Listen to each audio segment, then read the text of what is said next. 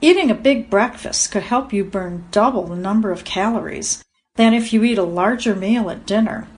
It could be the key to losing weight while also keeping blood sugar levels steady, researchers at Lübeck University in Germany said.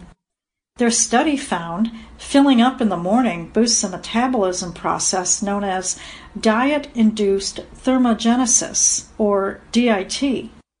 DIT refers to the number of calories the body expends to heat the body and digest food.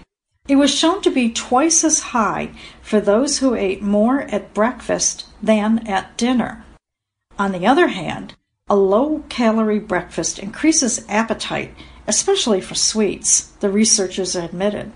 This suggests those saving all their calories for the end of the day may face consequences because they snack more